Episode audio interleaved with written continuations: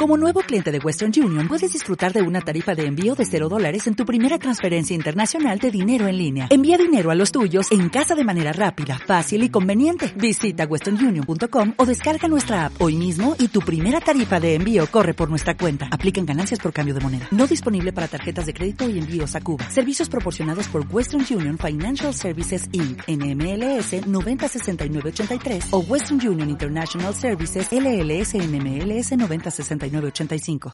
85. Interludio. Vallas.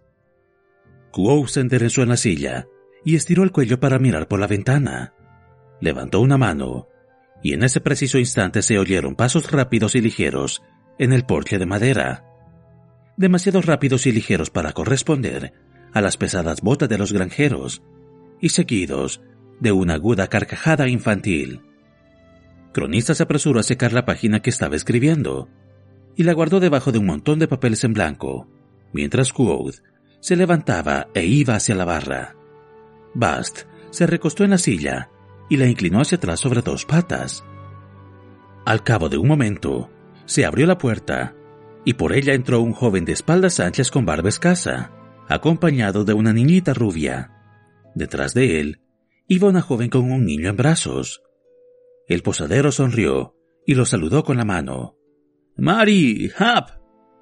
Los jóvenes se dijeron algo, y entonces el alto granjero fue hacia Cronista, haciendo pasar con cuidado a la niña delante de él. Bast se levantó y le ofreció su silla a Hap. Mari se acercó a la barra mientras se desenganchaba una de las manitas del bebé del pelo. Era joven y hermosa, con labios sonrientes y mirada cansada. Hola, Code. Llevaba mucho tiempo sin verlos, comentó el posadero. ¿Les apetece un poco de sidra? La he prensado esa misma mañana. María sintió con la cabeza, y el posadero sirvió tres jarras. Bast le llevó a Hab y a su hija. Hab cogió la suya, pero la niña se escondió detrás de su padre y solo se atrevió a asomarse tímidamente por encima de su hombro. ¿Querría también el pequeño Ben una jarra? Preguntó Code. Seguro que le encantaría, dijo Mary y sonrió al niño, que se chupaba los dedos. Pero yo en tu lugar no se la daría, a menos que quieras fregar el suelo. Se metió una mano en el bolsillo. Code negó enérgicamente con la cabeza y levantó una mano. Ni hablar. Hab no me cobró ni la mitad de lo que valía el trabajo cuando me arregló las vallas del patio trasero. Mary esbozó una sonrisa cansada y contrita y levantó su jarra. Muchas gracias, Code. Se acercó a su marido que conversaba con Cronista y empezó a hablar con el escribano mientras se balanceaba suavemente adelante y atrás, meciendo al niño. Su marido asentía con la cabeza y de vez en cuando intercalaba alguna palabra. Cronista mojó la pluma en el tintero y se puso a escribir. Bast fue a la barra y se inclinó sobre ella, y desde allí observó la mesa con curiosidad. No entiendo nada. Me consta que Mari sabe escribir. Me ha enviado cartas. Quoth miró a su pupilo con curiosidad y encogió los hombros. Supongo que lo que está escribiendo cronista son testamentos y transmisiones de bienes, y no cartas. Esas cosas hay que hacerlas con buena caligrafía, sin faltas de ortografía, y sin ambigüedades. Apuntó a Cronista, que en ese momento estampaba un sello en una hoja de papel. ¿Lo ves? Eso demuestra que es un funcionario oficial. Todo lo que él atestigua tiene peso legal. Pero eso ya lo hace el sacerdote, razonó Bast. El padre Leuden es más oficial que nadie. Escribe los certificados de matrimonio y las escrituras cuando alguien compra un terreno. Tú mismo lo dijiste les encanta sus registros. ¿Cierto? replicó Quoth. Pero a un sacerdote le gusta que dones dinero a la iglesia. Si redacta tu testamento y no le das ni un penique abollado a la iglesia, encogió los hombros. Eso puede complicarte la vida en un pueblo pequeño como este. Y si no sabes leer, bueno, entonces el sacerdote puede escribir lo que quiera, ¿no? ¿Y quién se atreverá a discutir con él cuando tú estés muerto? El padre Leoden no sería capaz de una cosa así, exclamó Bast, consternado. Mm, seguramente no, convino Quoth. Para ser un sacerdote, Leoden es bastante honrado. Pero quizá quieras dejar un terreno a la joven viuda del final de la calle y un poco de dinero a tu segundo hijo.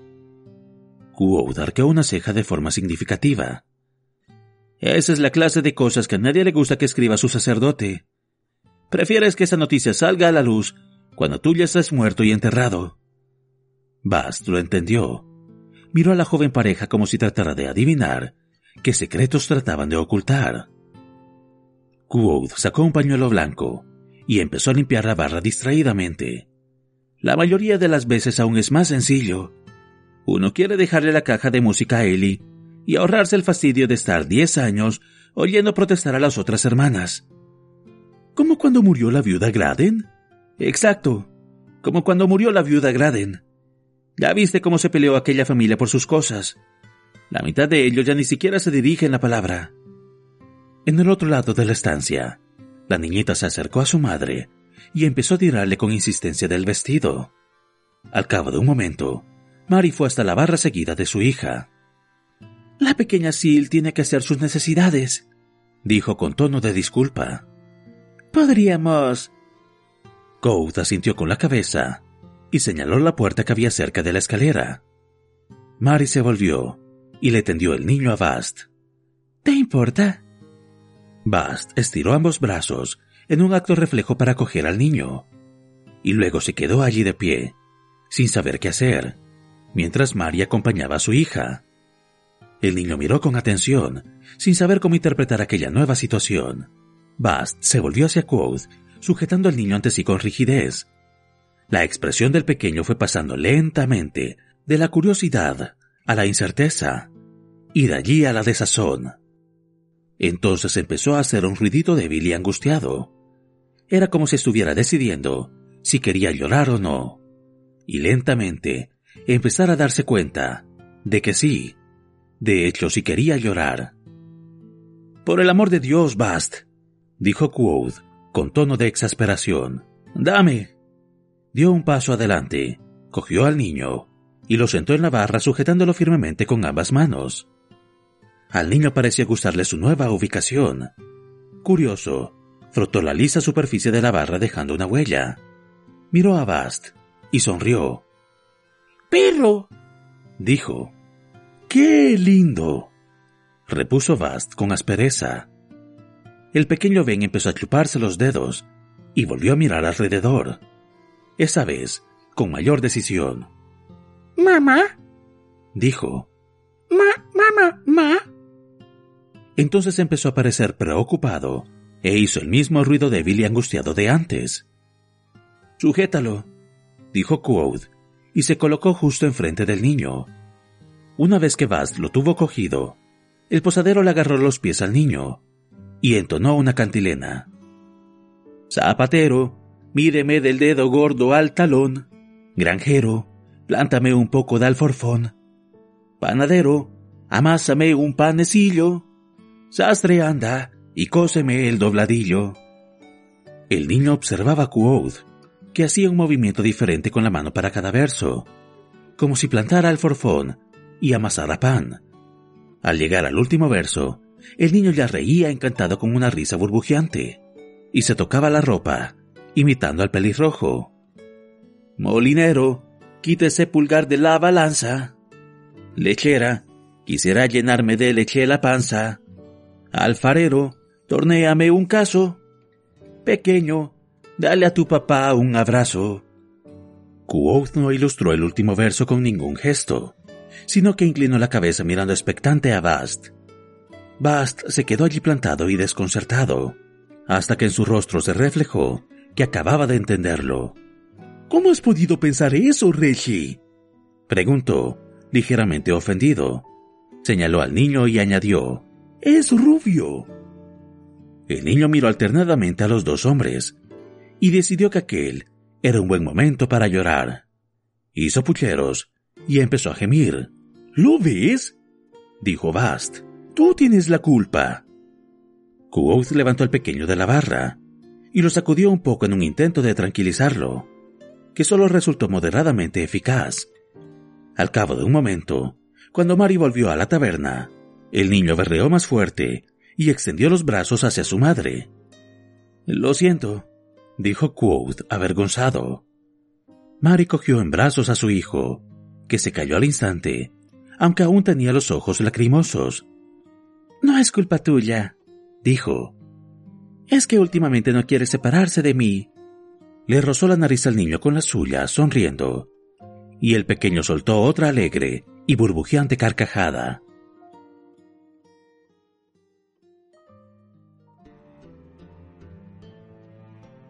¿Cuánto les has cobrado? preguntó Quoth al volver a la mesa de cronista.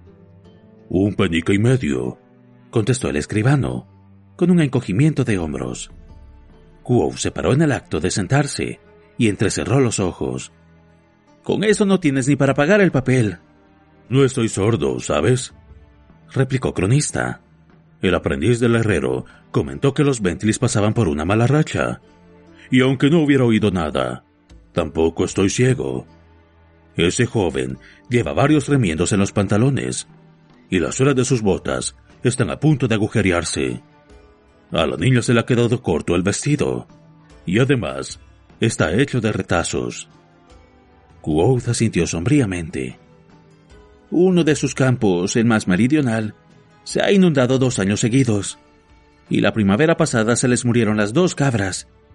Aunque no fueran malos tiempos, ese sería un mal año para ellos. Y ahora con el pequeño... Inspiró hondo y soltó el aire despacio, abstraído. Son los impuestos. Este año ya van dos. ¿Quieres que vuelva a romper la valla, Reggie? Preguntó Vast con entusiasmo. Tú calladito, Vast. Una sonrisa asomó a los labios de Quoth. Esta vez vamos a necesitar alguna otra excusa. La sonrisa desapareció. Antes de que llegue el siguiente impuesto. Quizá no llegue ninguno más. Intervino cronista. Quoth negó con la cabeza. No llegará hasta después de la siega, pero llegará. Los recaudadores fijos son duros, pero saben que a veces es conveniente mirar para otro lado.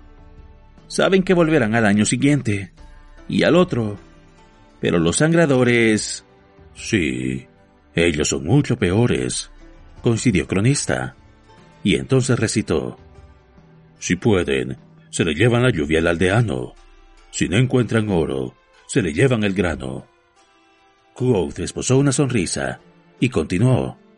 Si no tiene grano, se le llevan la cabra. Se le llevan la leña, la manta y la capa. Si tiene un pájaro, se le llevan la jaula. Y al final se le llevan la granja.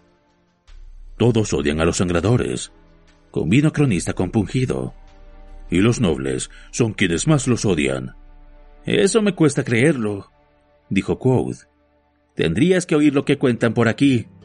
Si el último no hubiera venido escoltado por una guardia bien armada, dudo que hubiera salido del pueblo con vida. Cronista sonrió torciendo la boca. Deberías haber oído cómo los llamaba mi padre. Y eso que solo vivió dos impuestos en veinte años. Decía que prefería una plaga de langostas, seguida de un incendio, que ver a un sangrador del rey por sus tierras. Cronista echó un vistazo a la puerta de la posada. Son demasiado orgullosos para pedir ayuda. Más orgullosos aún, respondió Quoth. Cuanto más pobre eres, más valioso es tu orgullo. Yo sé lo que se siente. Jamás habría podido pedirle dinero a un amigo. Habría preferido morir de hambre. ¿Y un préstamo? preguntó Cronista. ¿Quién tiene dinero para prestar hoy en día? preguntó Quoth. Va a ser un invierno muy duro para mucha gente, pero después de un tercer impuesto, los Bentley tendrán que compartir las mantas y comerse los granos que guardaban para semillas antes de los deshielos. Eso si no pierden también la casa. El posadero bajó la vista y pareció sorprenderse al ver que una de sus manos estaba cerrada en un puño. Lo abrió lentamente y posó ambas manos, planas, sobre la mesa. Entonces miró al cronista con una sonrisa de arrepentimiento en los labios. ¿Sabes que hasta que llegué aquí nunca había pagado impuestos? Los edema no tienen propiedades por norma. Señaló la posada. Nunca entendí que diera tanta rabia. Un buen día, llega al pueblo un cabronazo presuntuoso con un libro de contabilidad bajo el brazo y te obliga a pagar por el privilegio de tener una propiedad a tu nombre. Quoth hizo una seña cronista para que cogiera su pluma. Ahora sí lo entiendo, te lo aseguro. Y sé qué clase de oscuros deseos son los que llevan a un grupo de hombres a esperar junto al camino y matar a los recaudadores de impuestos, desafiando abiertamente al rey.